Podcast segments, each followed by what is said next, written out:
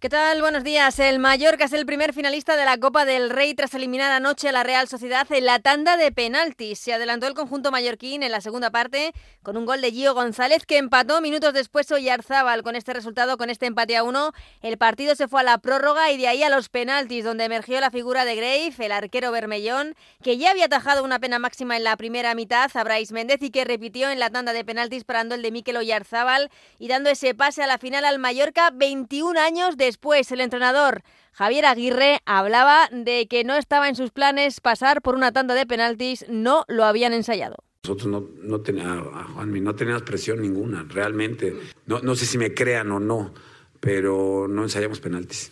Lo anotamos en nuestro programa día a día, lo teníamos y por alguna razón llovió, había viento, ya se fue el otro, eh, aquel no sé qué. Por lo que sea, no teníamos penaltis. Entonces, no estaba ese escenario contemplado y, cuando preguntas y todos quieren tirar, sabes que, que la cosa va bien. Un Mallorca que además es también el primer clasificado para la Supercopa de España de la próxima temporada. La segunda semifinal se decidirá mañana en San Mamés entre el Atlético Club de Bilbao y el Atlético de Madrid, con ventaja para el conjunto vasco 0-1 y con preocupación en el Atlético de Madrid porque Griezmann sigue siendo seria duda para este partido. Hoy turno para la selección femenina que juega a las 7 ante Francia, la final de la Primera Liga de las Naciones femenina. Nunca se ha ganado a la selección francesa, pero no es problema para las nuestras. Habla Jenny Hermoso. A Francia, pues como tú lo has dicho, no le hemos ganado nunca. Mañana será el día. Mañana, mañana será el día de demostrar que pues España ganó un mundial, es la mejor, la mejor selección del mundo.